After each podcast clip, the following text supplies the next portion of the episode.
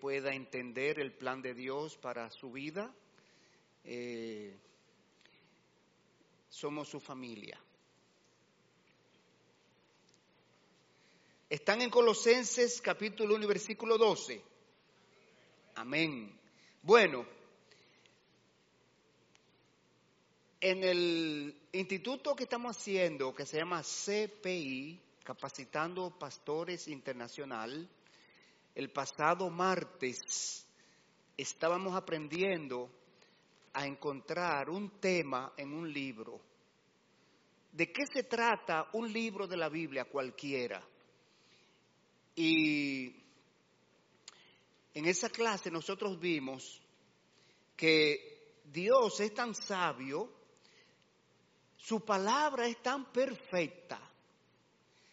La Biblia es una gran biblioteca que toda contiene un solo tema, que es la redención en Cristo Jesús, pero cada libro en particular tiene un tema. Y el tema de este libro a Colosenses es la herencia celestial. El tema de Colosenses es la herencia celestial. Y hoy vamos a hablar de eso. Primeramente yo quisiera saber si aquí hay personas que en su vida se han mudado de una casa a otra, han cambiado de dirección más que yo. Nosotros, mi esposa y yo, nos mudamos seis veces. Antes de tener nuestra casa propia, nuestra primera casa propia, nos mudamos seis veces. ¿Alguien se ha mudado más de seis veces en su vida? Allá tenemos. ¿Cuántas veces? ¡Catorce! No, ya, ya. Señores, eso tiene que ser un récord. Bueno, Cambiar de dirección, señores, implica muchas cosas. Usted necesita cambiar sus documentos personales donde va la dirección, tiene que hacer ese cambio. Usted tiene que informárselo a sus relacionados para que no vayan a buscarlo a la dirección anterior. Usted necesita hacer una mudanza, acomodar, acomodar todas las cosas que usted tiene, después que usted le encontró espacio a todo y todo está bien cómodo allí, tiene que comenzar de nuevo. Tiene muchas implicaciones. Una mudanza, un cambio de dirección postal. Se llama cambio de dirección postal. Bueno, la porción que vamos a estudiar hoy nos habla de un cambio de dirección, un cambio de residencia. Es lo que Dios hace con toda persona que se convierte a Jesucristo. Y en esta porción que vamos a estudiar hoy, el apóstol Pablo está asombrado, está agradecido, está gozoso y él recuerda a los creyentes el cambio de dirección que Dios hizo en él. El cambio de dirección que Dios hace en cada persona que se convierte a Jesucristo. Ese cambio de dirección es cuando Él nos otorga la herencia celestial. Y ese cambio Dios quiere experimentarlo a toda persona que viene a este mundo. Dios quiere hacerlo heredero del cielo. Y observe bien esta porción. Son cuatro versículos. Dice así, Colosenses 1:12, con gozo, dando gracias al Padre, que nos hizo actos para participar de la herencia de los santos en luz el cual nos ha librado de la potestad de las tinieblas y trasladado al reino de su amado Hijo, en quien tenemos redención por su sangre, el perdón de pecados. Vamos a orar. Padre Santo, alabado y bendecido sea tu nombre. Oh Señor, en esta mañana aquí reunidos como, como tu iglesia local de convertidos a Cristo. Agradecido, Padre, por tú traernos a este lugar, porque debiéramos estar en otro sitio, haciendo quizás uso vil de nuestro cuerpo, de nuestros miembros. Sin embargo, tú nos trajiste aquí para hablarnos, para edificarnos, para fortalecernos. Señor, cumple tu propósito con cada uno de los que estamos aquí. Que tu palabra sea la semilla espiritual que cae a nuestro corazón y allí nos transforma. Y allí, Señor, tú la haces nacer, crecer y fructificar. Dirígenos, Padre, en este estudio. No permita, Señor, que que mi pecaminosidad, Señor, mi pequeñez, mi insignificancia sea un obstáculo para tu bendecir a cada persona que está aquí en esta mañana. Te lo pedimos, Señor, en el nombre de tu Hijo Jesús. Amén. Vamos a estudiar esa porción de Colosenses 1, 12 a 14, desarrollando tres enseñanzas. Primero, la preparación para la herencia.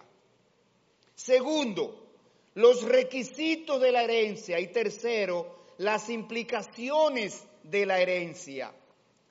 La preparación para la herencia es nuestro punto uno y comienza en el versículo 12.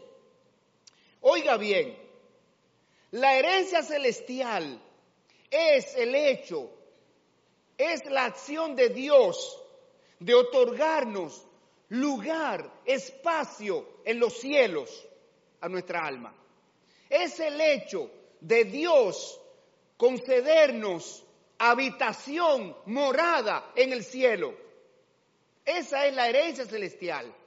Y Dios tiene una herencia para toda persona que viene a este mundo. Dios quiere concederle esa herencia. Dios quiere que su alma, cuando usted cuando usted parta de esta tierra, quiere que su alma no vaya al infierno a sufrir eternamente, donde el fuego no se apaga, donde no muere la polilla, donde no muere el gusano, dice la palabra de Dios. Dios quiere concederle herencia, lugar, habitación, espacio en la patria celestial a su alma revestida de un cuerpo espiritual y celestial. Ahora Dios tiene que prepararnos, Dios tiene que ponernos en condiciones de recibir esa herencia. Por eso, observe cómo comienza el apóstol Pablo esta porción. Con gozo. La vida cristiana es una vida de gozo. Hay motivos para gozarnos. Dios no concibe un cristiano viviendo en derrota. Un cristiano con una actitud de miseria. Dios no concibe un cristiano que no experimente el gozo. El gozo es el primer uno de los frutos del espíritu. El gozo del cristiano no depende de las circunstancias el gozo del cristiano es el deleite en las cosas espirituales. Es un gozo que surge del espíritu. Es un gozo que forma parte de nosotros. Es un gozo que se manifiesta aún en el sufrimiento. Es un gozo diferente al placer. Oiga, el placer tiene que ver con la carne. El placer es la satisfacción a los deseos de la carne, pero el gozo es algo que tiene que ver con el espíritu porque es una algo que el Espíritu Santo pone en nosotros, una satisfacción a nuestra vida espiritual, a nuestro espíritu. Ahora, dice ahora, en segundo lugar el texto, dando gracias al Padre. El apóstol Pablo estaba agradecido de lo que Dios hizo por él. Y nosotros tenemos que estar agradecidos por lo que Dios hizo por nosotros. Cada día que nos levantamos es un día propicio para mostrar gratitud a Dios. El solo hecho de usted respirar, amanecer en salud, tener provisiones, es un motivo para estar agradecido de Dios. Y más aún, el apóstol Pablo estaba agradecido de Dios por haberlo salvado, por, por haberle dado herencia celestial, por haberlo cambiado de dirección postal. De modo que la palabra de Dios dice, dando gracias a Dios por todo, porque todo lo que tenemos proviene de Dios. Dice Santiago, todo don perfecto desciende de lo alto, del Padre de las Luces, en quien no hay variación. De modo que, mire qué manera tan hermosa, tan animado, comienza esta porción, con gozo, dando gracias al Padre. Ahora, el apóstol pasa a señalar las razones del gozo, las razones de dar gracias al Padre. Oigan por qué que nos hizo actos para participar de la herencia, con gozo, dando gracias al Padre. ¿Por qué? Porque nos hizo actos para participar de la herencia celestial. Esa herencia celestial está disponible para toda persona que viene a este mundo. Y la herencia celestial es la vida eterna. Mire cómo dice Tito 3:7, para que justificado por su gracia viniésemos a ser herederos conforme a la esperanza de la vida eterna. Señores, nuestro cuerpo es tripartito. Tiene tres partes. Carne, espíritu y alma. Y usted sabe que el cuerpo como carne va al polvo de la tierra, sea que nos cremen, porque al final la, ceniza la esparcen en algún lugar, sea que nos coloquen en un, en un nicho, allí como quiera, se va a descomponer el cuerpo y al final termina en la tierra el residuo pero, y nuestro espíritu, dice Eclesiastés, vuelve a Dios que lo dio. Pero nuestra alma es eterna. Tiene dos lugares de descanso, o dos lugares de destino, mejor dicho. Sea el infierno, el reino de Satanás, sea en el cielo, el reino del Señor Jesucristo. Entonces, La herencia que Dios quiere conceder a toda persona es la vida eterna. Sin embargo, los seres, los seres humanos, todos, hemos perdido la calidad moral para recibir esa herencia celestial. Por causa del pecado, por causa de nuestra naturaleza pecaminosa, nosotros estamos descalificados para recibir la herencia celestial no estamos aptos. ¿Qué fue lo que Dios nos hizo? Aptos. ¿Qué significa la palabra aptos? Capacitados, capacitados, elegibles, habilitados, disponibles. Eso es lo que significa la palabra aptos. No estábamos aptos.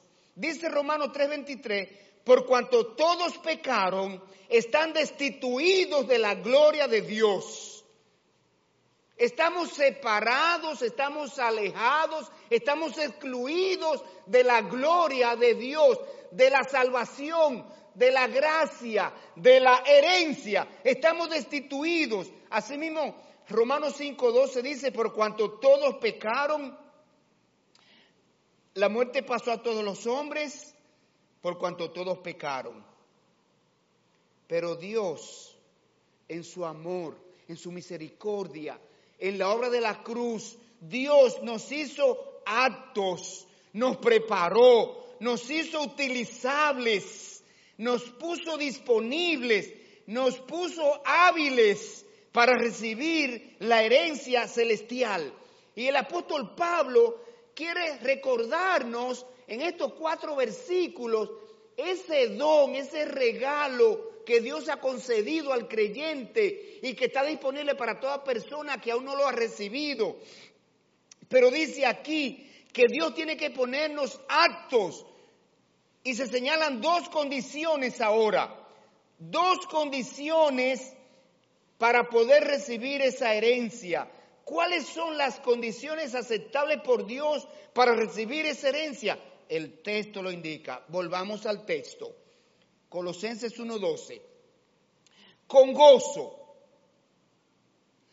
dando gracias al Padre, que nos hizo actos para participar de la herencia. ¿De quiénes? ¿De quién es la herencia? ¿Cuál es la condición para recibir la herencia? De los santos en luz.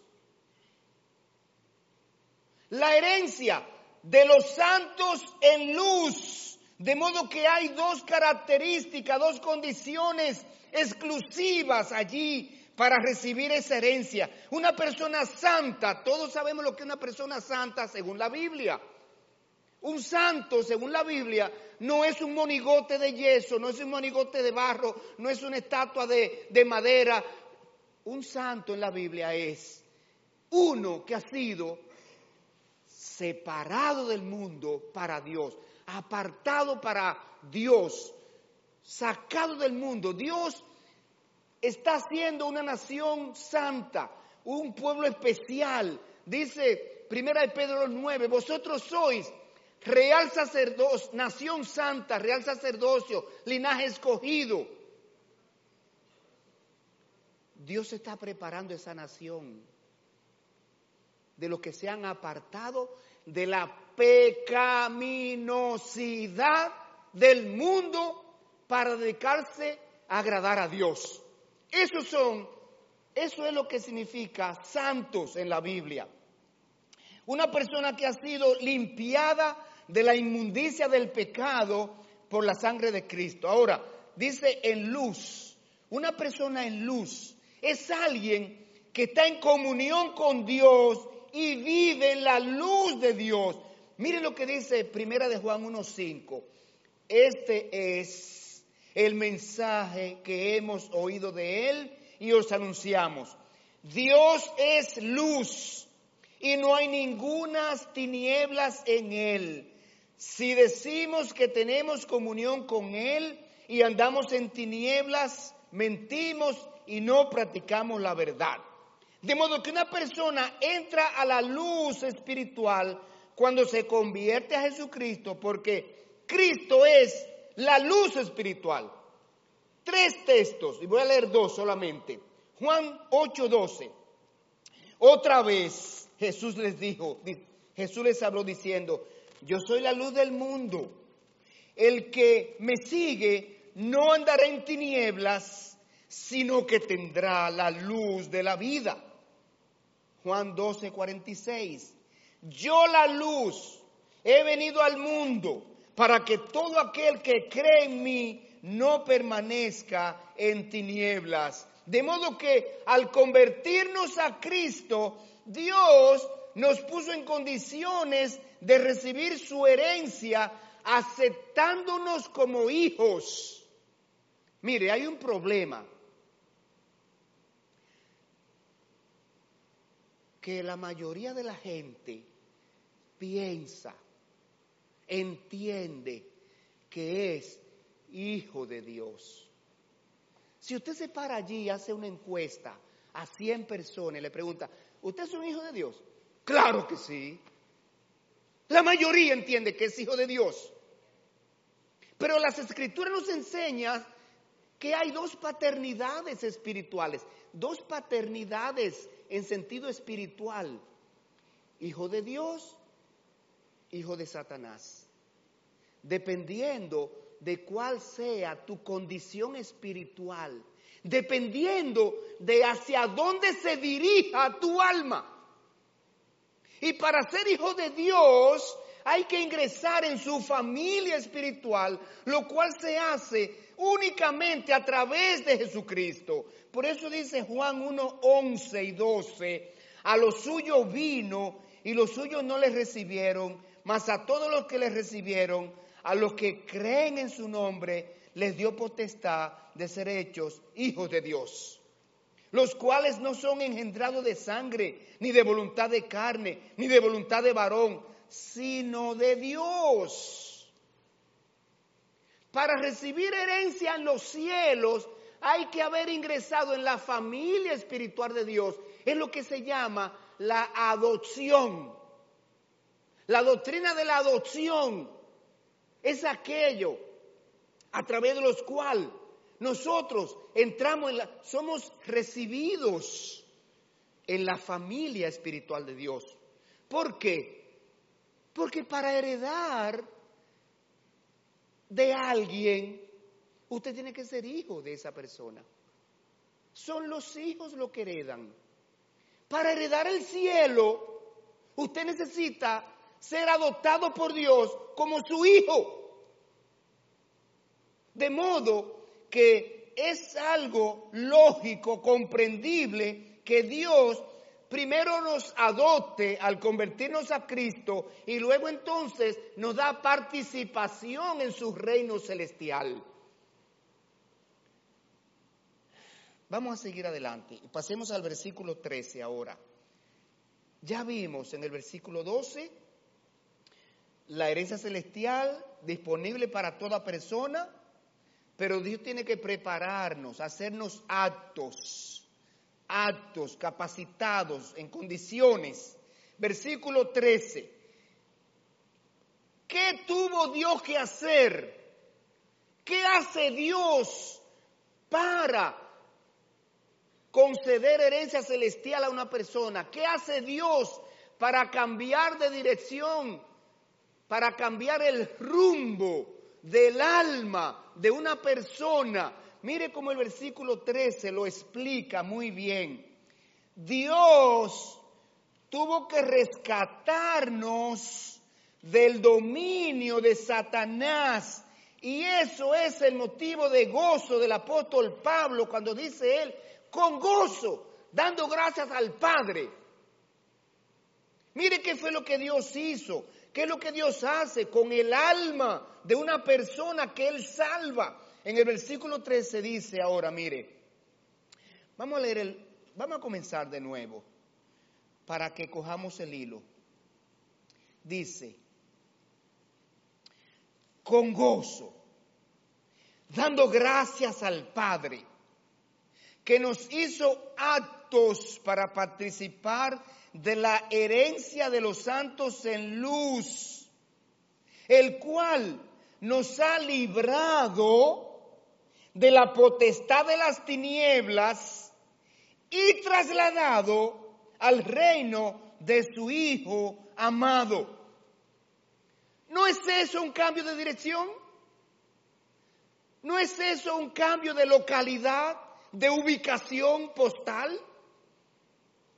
Dice el texto, nos ha trasladado, nos ha librado de una condición, nos ha librado de un lugar, nos ha tomado y nos ha llevado a otro. Vamos a leerlo de nuevo. El cual, y mire que está en pasado, está en tiempo pasado, el cual nos ha librado de la potestad de las tinieblas y trasladado al reino de su Hijo amado. Así que la frase potestad de las tinieblas indica que hay un reino, un mundo de tinieblas que se opone a Dios, a los propósitos de Dios cuyo rey es Satanás. En la Biblia se conoce a Satanás como el príncipe de las tinieblas. Entonces, una persona bajo la potestad de las tinieblas no puede ver, no puede entender los asuntos espirituales, no puede entender que Dios tiene un plan para él, que Dios desea salvarlo por medio de Jesucristo. Mire cómo dice 1 Corintios 2.14, el hombre natural no percibe las cosas que son del Espíritu de Dios porque para él son locura y no las puede entender porque se han de discernir espiritualmente. La frase potestad de las tinieblas indica que Satanás tiene un poder activo que esclaviza a las personas y se opone al plan, a la luz de Dios. Satanás esclaviza a las personas en la práctica del pecado. Satanás esclaviza a las personas en los placeres de la carne. Satanás esclaviza a las personas con la entreteniéndolo con las tradiciones religiosas. Pero mire, hay un texto especial donde Dios nos muestra la obra que hace Satanás para mantener a una persona cegada al Evangelio, que no lo puede entender. Es 2 Corintios 4.3. 2 Corintios 4.3. Vaya ahí en su Biblia, sin cerrar a Colosenses. 2 Corintios 4.3. Oiga lo que dice allí. Pero si nuestro evangelio está aún encubierto, y la palabra encubierto quiere decir no revelado, quiere decir que está tapado. Pero si nuestro evangelio está aún encubierto, entre los que se pierden está encubierto, en los cuales el Dios de este siglo Dios con minúscula, cada vez que en la palabra, que en la Biblia se usa Dios con minúscula, está hablando de Satanás, de un Dios falso, de un Dios ídolo, de un Dios pagano o de una deidad pagana, en los cuales, o sea, en los que se pierden, Satanás cegó el entendimiento de los incrédulos para que no les resplandezca la luz del Evangelio de la gloria de Cristo, el cual es la imagen de Dios. Esa es la obra de Satanás. Cegar el entendimiento del Evangelio para que el Evangelio sea rechazado para que la persona no venga a Cristo, para que la persona no vea a Jesucristo como el único y suficiente Salvador, para que la persona no vea a Jesucristo como el único camino para ser salvo, el único camino, la verdad y la vida. Esa es la obra de Satanás. Así es que el Satanás lo mantiene entretenido cegándole el entendimiento para que no vea, no entienda el Evangelio. Ahora bien, entramos al versículo 14. El versículo 14 nos habla de los requisitos de la herencia. ¿Hay requisitos para ir al cielo? Claro que sí. ¿Hay requisitos para ser salvo? Claro que sí. ¿Hay requisitos para recibir la herencia de Dios? Claro que sí. Y la porción lo dice, versículo 14. Mire, ver, ¿qué es lo primero que, que aparece aquí? Lo primero es que debemos ser rescatados por medio de la obra de la cruz. Versículo 14. Mire, vamos otra vez a leer el texto. Vamos a leer el texto de nuevo hasta llegar al versículo 14. para que nosotros sigamos el hilo del texto. Dice, con gozo, dando gracias al Padre, que nos hizo actos para participar de la herencia de los santos en luz, el cual nos ha librado de la potestad de las tinieblas y trasladado al reino de su Hijo amado, en quien tenemos redención por su sangre. ¿En quién? ¿De quién está hablando? De Cristo. En Cristo tenemos redención por su sangre. Es el primer requisito, ser redimido. Hay que haber sido rescatado por medio de la obra de la cruz. La muerte de Cristo en la cruz fue la forma de Dios deshacer la obra de Satanás. La obra que Satanás hace en cada persona.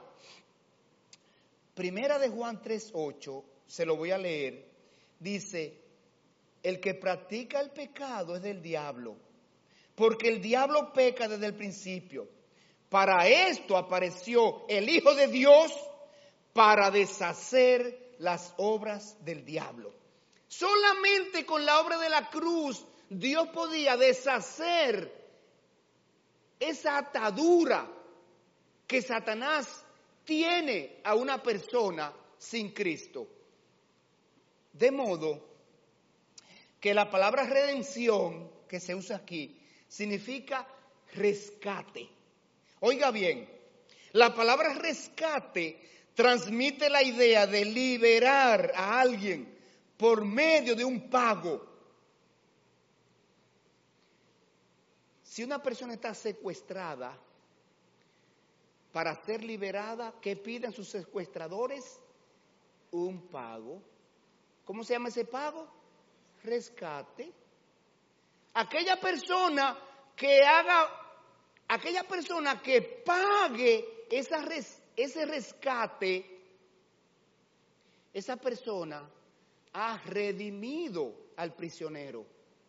Lo ha redimido lo ha liberado, lo ha libertado por medio del pago del rescate que pedían los secuestradores. Satanás ha secuestrado a las personas atándolo en el pecado, atándolo en el pecado.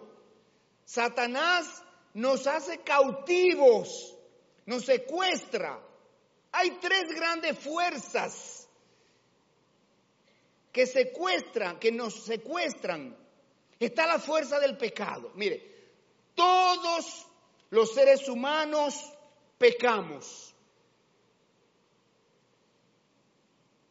Y no podemos dejar de evitar el pecado.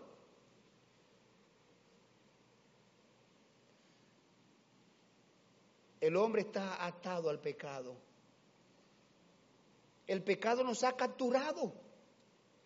Romanos 7:14 dice, Romanos 7:15 dice, porque lo que hago no lo entiendo.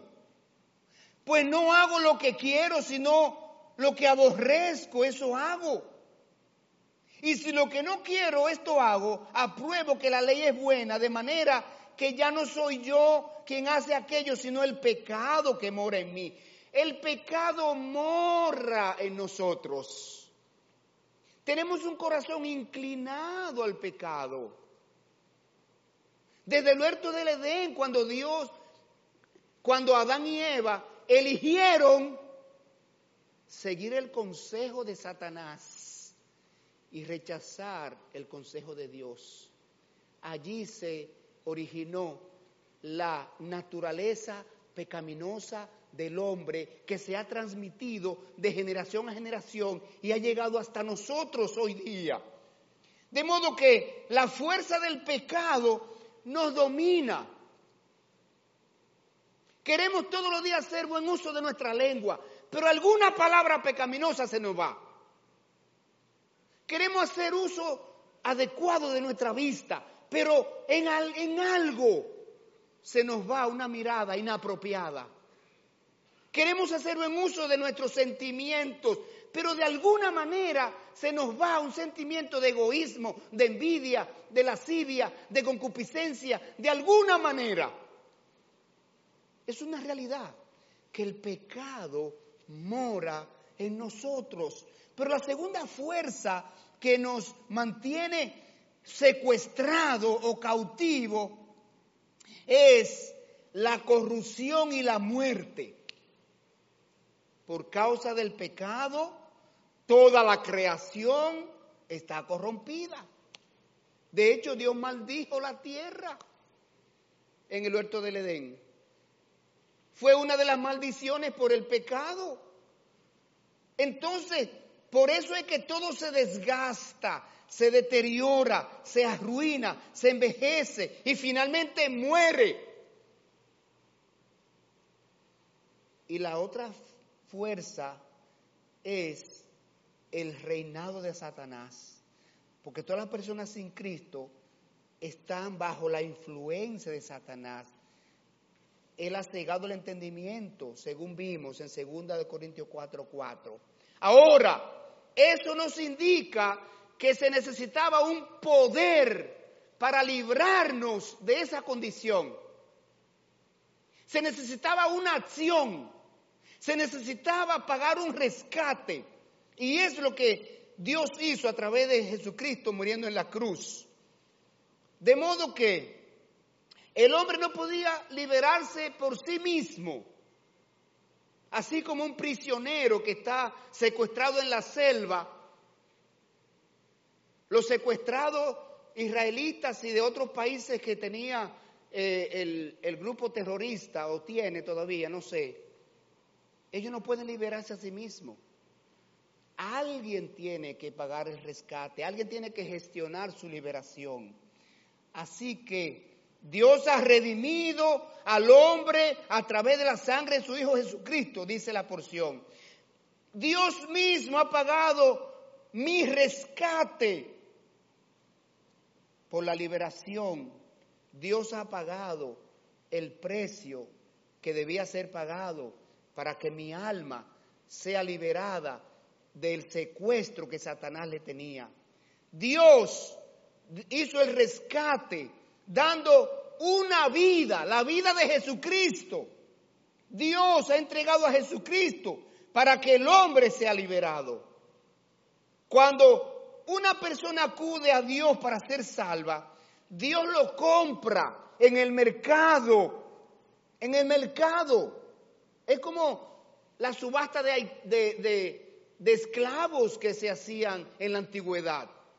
Había un mercado de esclavos y una persona venía y compraba a alguien, lo liberaba, lo, lo redimía y lo sacaba del mercado de esclavos y ahora era de su propiedad. Eso es lo que Dios hace cuando redime a una persona. Entonces, Dios redime al hombre debido a su gracia, a la riqueza de su gracia. Él ama tanto al hombre con un amor incondicional, con un amor tan grande que lo llevó a entregar a Jesucristo para morir en nuestro lugar. Pero hay un segundo requisito en el versículo 14. Dice, en quien tenemos redención por su sangre, el perdón de pecados, el perdón de pecados. Sin haber recibido el perdón de pecados, no se puede entrar al cielo, no se puede recibir la herencia celestial, no se puede tener lugar en el cielo. Tiene que estar perdonado el pecado. Dice Hebreos, muera el hombre una sola vez y después de esto, ¿qué cosa? El juicio. Hay un juicio para toda persona cuando sale de este mundo. Entonces imagínese usted llegar a ese juicio habiendo cometido una mascota llena de pecado como cometemos en nuestra vida, a lo largo de nuestra vida. Si yo me pongo a escribir los pecados que yo he cometido, necesito dos o tres mascotas. Imagínese llegar a Dios al juicio con esa lista y Dios lo conoce y Dios lo tiene anotado en el libro de la vida. Imagínese usted presentarse delante del juez celestial con una sentencia adversa, con evidencia de que usted ha cometido el delito del pecado. Imagínese usted. Es una condena segura. Por eso hay que gestionar, hay que obtener, hay que recibir aquí en vida, en esta vida física, el perdón de pecados. Porque después que usted fallece, ya no hay oportunidad de, recibir perdón de sus pecados. Olvídese de esto que hace mucha gente, de que después que usted se murió, le mandan a hacer servicios religiosos. Léase a Eclesiastés capítulo 9 y versículo 4, donde dice que después que nos vamos de este mundo, no tenemos parte en nada de lo que se haga debajo del sol. Nuestra memoria es puesta en olvido. También nuestro amor, nuestra envidia, nuestro odio fenecieron ya. Es ahora en vida que tenemos que dar el paso de fe para recibir el perdón de pecado. La palabra perdón significa enviar fuera una culpa, alejar, dejar ir la culpa. Y la palabra pecado significa transgredir, deslizarse, es una caída, es una desviación del camino de Dios. Y todos los hombres, todas las mujeres, todos los, en sentido general, hemos transgredido la ley de Dios. Hemos fallado el blanco establecido por Dios. Hemos salido, nos hemos salido del camino de Dios. Por tanto, todos necesitamos perdón porque somos culpables de haber quebrantado la ley de Dios. Y la pena es la muerte eterna del alma. Sin embargo, la sangre de Cristo trae perdón a los hombres. Jesucristo murió por nosotros. Tomó la pena de nuestros pecados y cargó con el castigo. Y él pudo hacerlo porque él era el hombre perfecto, que vivió sin pecado, que podía representar a todos los hombres delante de Dios. Y cuando él murió, lo hizo como representante de toda la humanidad. Cualquier persona que realmente crea en Jesucristo, crea que Jesucristo murió en su lugar, es perdonado de pecado, porque Dios toma la fe de esa persona en Jesucristo y le aplica la muerte de Jesucristo para que sus pecados queden cubiertos por la obra de la cruz. Eso es lo que enseñan las escrituras. De modo que al convertirnos a Jesucristo, esa persona pasa a ser ciudadano del cielo, porque allí se aplica el versículo 13, quien nos libró de la potestad de las tinieblas y trasladado al reino de su Hijo amado. Dios toma el alma de una persona condenada al infierno por causa de su pecado cuando recibe redención, perdón de pecados, Dios la traslada al reino de su Hijo amado, en quien tenemos redención por su sangre, el perdón de pecados. Así que, en tercer lugar, el libro a los colosenses nos muestra las implicaciones de la herencia. ¿Tiene implicaciones la herencia del cielo? Sí.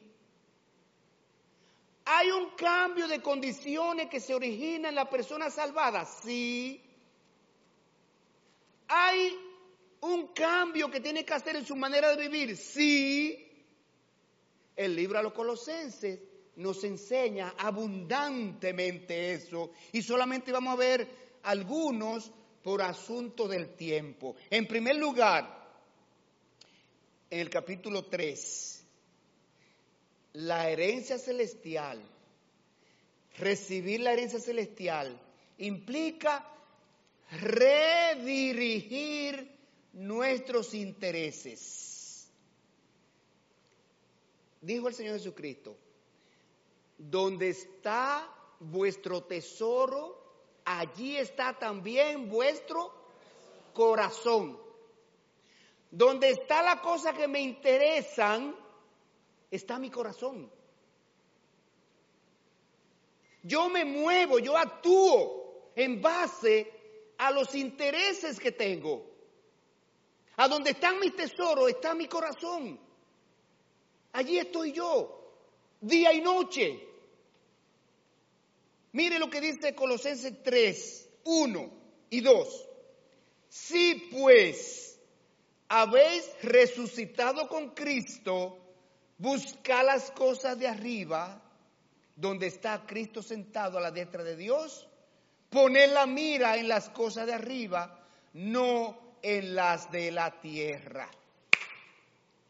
Cuando una persona es redimida, es perdonada de pecado, es hecha heredero del cielo, ahora es ciudadano del cielo.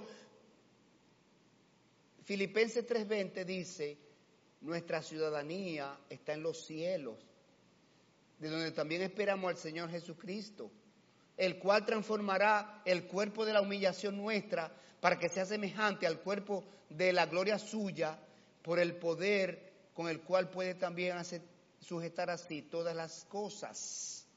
Entonces, si es ciudadano del cielo, mire, el que es ciudadano norteamericano y vive en este país, él está atento a lo que está pasando allá en su país. Atento a las leyes, atento a las elecciones, atento a cada situación, a cada circunstancia. El creyente, el cristiano es ciudadano del cielo. Estamos aquí de paso, extranjeros y peregrinos. Por tanto, tenemos que, estar ocupándonos, preocupándonos, cultivando nuestra salvación. tenemos que estar ocupándonos en cómo agradar a Dios, cómo vivir para Dios cada día más. Por eso es que dice en el versículo 1 del capítulo 3, si has resucitado con Cristo, si Cristo te resucitó de los muertos espirituales, entonces buscad las cosas de arriba. El interés de los creyentes no puede estar en lo temporal, en lo terrenal, en lo pasajero. Gracias, ayuda idónea. Hay que enfocar la vida a lo eterno, a lo celestial, porque ya somos ciudadanos del cielo. Aunque la cédula diga dominicano, sí, soy dominicano, claro que sí, orgulloso de ser dominicano. Pero Dios dice, es ciudadano del cielo, tengo doble ciudadanía y si usted está convertido a Cristo, usted tiene doble ciudadanía. Y la ciudadanía dominicana es temporal, pero la ciudadanía celestial es eterna. Segunda implicación, implica dejar que Cristo viva en nosotros. Colosenses 3:3, porque habéis muerto y vuestra vida está escondida con Cristo. Nuestra vida está escondida con Dios, en Dios. Cuando Cristo, vuestra vida se manifieste, entonces vosotros también seréis manifestados con Él en gloria. Porque habéis muerto significa que debemos morir a las cosas pecaminosas de este mundo. La vida del creyente debe estar escondida en Cristo para no vivirla satisfaciendo nuestros propios deseos y placeres mundanos y carnales, sumergidos en Cristo. Gálatas 2.20. Vamos a ver. Gálatas 2.20. Vamos a ver si no sabemos ese versículo. Gálatas 2.20. Con Cristo estoy juntamente con Cristo, estoy crucificado, mas no vivo yo, mas vive Cristo en mí. Eso es. Todos los días, al levantarnos, tenemos que recordarnos que nuestro cuerpo está crucificado con Cristo. Mi carne, mi deseo carnal está crucificado con Cristo. No vivo yo, mi deseo, mi orgullo. No vivo yo. Eh, mi carne tiene crucificado sus pasiones. Mi carne tiene crucificada su concupiscencia. Está crucificada con Cristo. El texto dice, para que viva Cristo en mí. Y por último, en Colosenses 3.5, Colosenses 3.5, implica despojarse del viejo hombre y experimentar una renovación espiritual para vivir en armonía con Dios. Colosenses 3:5. Haced morir pues lo terrenal en vosotros. Versículo 12. Vestíos pues como escogidos de Dios, santos y amados de entrañable misericordia, de benignidad, de humildad, de mansedumbre, de paciencia, soportándose unos a otros y perdonándoos unos a otros. Si alguno tuviere queja contra otro de la manera que Cristo perdonó, así también hacedlo vosotros. Y sobre todas estas cosas, vestido de amor, que es el vínculo perfecto. De modo que así como se podan las ramas enfermas de un árbol, así tenemos nosotros que podar nuestra vida para despojarnos de todo tipo de deseo pecaminoso. Tenemos que despojarnos, dice allí, de lo terrenal, hacerlo morir. Ya no vive en mí, no tiene poder, no tiene disposición, no tiene voluntad. Y si tiene voluntad, aplico a, primera de Timoteo 1.7, pues no nos ha dado Dios espíritu de cobardía, sino de poder, de amor y de dominio propio. Hermanos queridos, Colosenses 3:17 nos manda a vivir para la gloria de Dios. Y todo lo que hacéis, sea de palabra o de hecho, hacerlo todo en el nombre del Señor Jesús, dando gracias a Dios Padre por medio de Él. Así que hermanos queridos, este estudio de hoy, esta porción de hoy que hemos estudiado y analizado, nos ha mostrado que la herencia celestial que ha recibido todo cristiano de Dios todo creyente que ha sido redimido y perdonado tiene que producir continuamente gozo y gratitud. Vivamos una vida de gozo y agradecido de Dios siempre. El apóstol Pablo en Filipenses 4:4 dice, regocijaos. Y otra vez os digo, regocijaos. Regocijémonos en la salvación de Dios. Regocijémonos en la obra de la cruz. Regocijémonos porque Dios nos ha puesto a formar parte de una iglesia local, donde somos edificados cada día, donde podemos participar de los elementos que nos recuerdan la obra de la cruz. Regocijémonos constantemente. Este estudio también nos ha ofrecido, nos ha mostrado una estrategia para ayudarnos a vivir cada día para Dios. Tenemos que asegurarnos de hacer los cambios que Dios demanda en nuestra vida. Dios demanda cambios. Él nos ha cambiado de localidad, de dirección. Nos ha trasladado del reino de las tinieblas al reino de Jesucristo. Hay que vivir conforme al nuevo reino del cual formamos parte. Y ahora quiero hablarte a ti, amigo que nos visita, amigo que está en las redes, amigo que nos está mirando y escuchando este mensaje. Dios tiene una herencia celestial para ti. Dios quiere salvarte, Dios quiere redimirte, Dios quiere perdonarte. Usted lo único que tiene que hacer es recibirla. Es un regalo envuelto en el papel más hermoso y atractivo que Dios te trae. Un regalo, un obsequio, una gracia.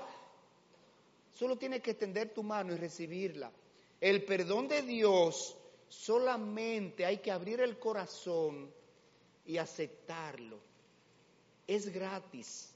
Dios quiere perdonarte a través de Jesucristo. Dios quiere librarte de la condenación eterna. Solamente tú tienes que recibirlo. Reconcíliate hoy con Dios. Entrégale tu carga de pecado. Pídele perdón y salvación en base a la obra de Cristo en la cruz. Oremos. Señor Padre, Dios poderoso y eterno, con gozo estamos aquí, regocijándonos al ver la obra de salvación que tú hiciste, gozosos de haber aceptado ese perdón, haber sido redimido por ti, haber hecho mía propio la obra de la cruz, entender que Jesucristo murió en mi lugar para tomar mis pecados y hacerlos suyos y clavarlo en la cruz donde Él derramó su sangre gozosos, contentos, agradecidos de esa obra. Señor, gracias por dejarnos una porción como esta, que nos hace mirar la magnitud de la obra que tú hiciste a nuestro favor. Ay, Señor, ayúdanos a hacer los cambios necesarios en nuestro estilo de vida. Ayúdame a agradarte con lo que hacemos y decimos cada día. Ayúdenos a ser dignos representantes tuyos en esta tierra. Ayúdenos a ser hijos dignos de un Padre como tú. Señor, ahora queremos pedirte por aquellas personas que todavía no han aceptado tu redención, tu perdón. Obra en cada corazón, Señor.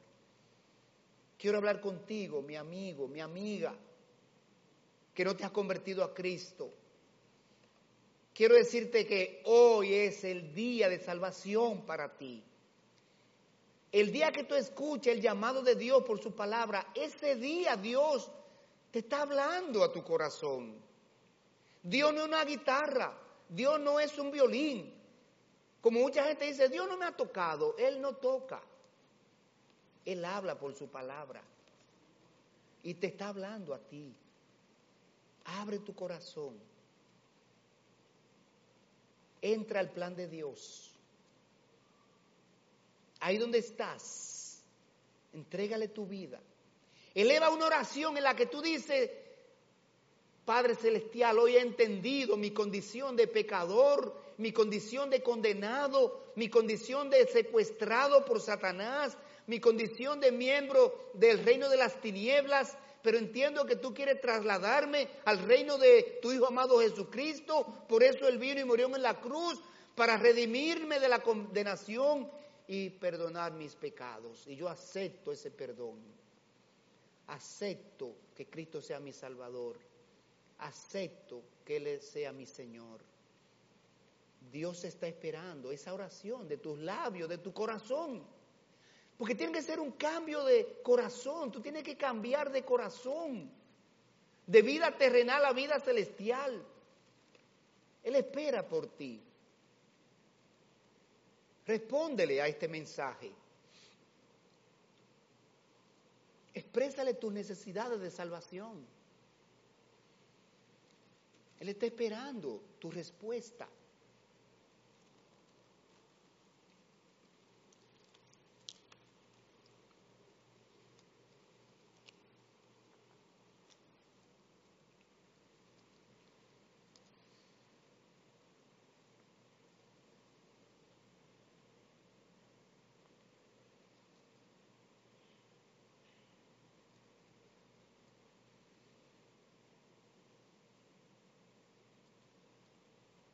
Ahora, amigo que estás en las redes, amigo que estás aquí, si tú has tomado esa decisión por Cristo, ahí donde estás, házmelo saber y levanta tu mano. Levanta tu mano, muéstrame si tú entregaste tu vida a Jesucristo en esta mañana, si aceptaste su reino celestial que Él te ofrece. Si aceptaste ser su hijo, si aceptaste ser trasladado del reino de las tinieblas al reino de su Hijo amado Jesucristo, muéstramelo levantando tu mano para orar por ti. Si tú estás por las redes, ponte de pies y ora en gratitud a Dios, dándole gracias por hacerte entender su plan de salvación. Señor, gracias por tu palabra. Tú has dicho que ella es la semilla espiritual. Cae a los corazones y allí en tu tiempo tú la haces germinar, Señor. Gracias por recordarnos a los creyentes la obra maravillosa que tú hiciste a nuestro favor. Gracias Señor por ese cambio de localidad que experimentaste para nuestra vida, para nuestra alma. Gracias Señor por tu palabra tan bella y tan eficaz. Señor, ayúdanos a vivir con gozo y en gratitud permanentemente, Señor, en nuestra vida, esas dos características. Porque tú nos has salvado, nos has librado de la condenación eterna. Ayúdanos a vivir, Señor, ahora conforme a ese premio, a ese regalo que hemos recibido de ti. Te lo pedimos en el nombre de Cristo Jesús. Amén y amén.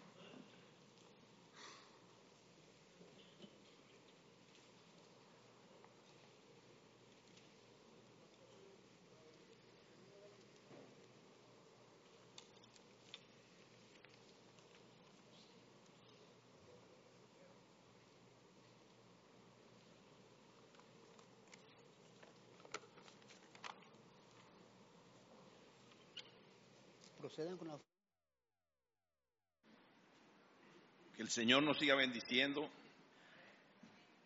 Amén. Recordamos que toda persona que nos visita no se sienta comprometida en ofrendar, sabiendo que esto es un mandato del Señor a su iglesia. Oremos. Padre de la gloria, Dios bueno, fiel. Gracias, Señor, por tus promesas. Gracias Señor por esa casa celestial que tenemos para todo aquel que ha tenido a Cristo como su Señor y Salvador. Gracias Señor porque aún tenemos la oportunidad, mientras estemos aquí, de apropiarnos de ese regalo. Pongamos Señor la vista en ti por siempre. Gracias Padre por todas las bendiciones y provisiones que nos has dado en estos días. Ahora queremos apartar de lo que es tuyo, sabiendo que todo es tuyo. Bendice estas ofrendas. En Cristo Jesús. Amén.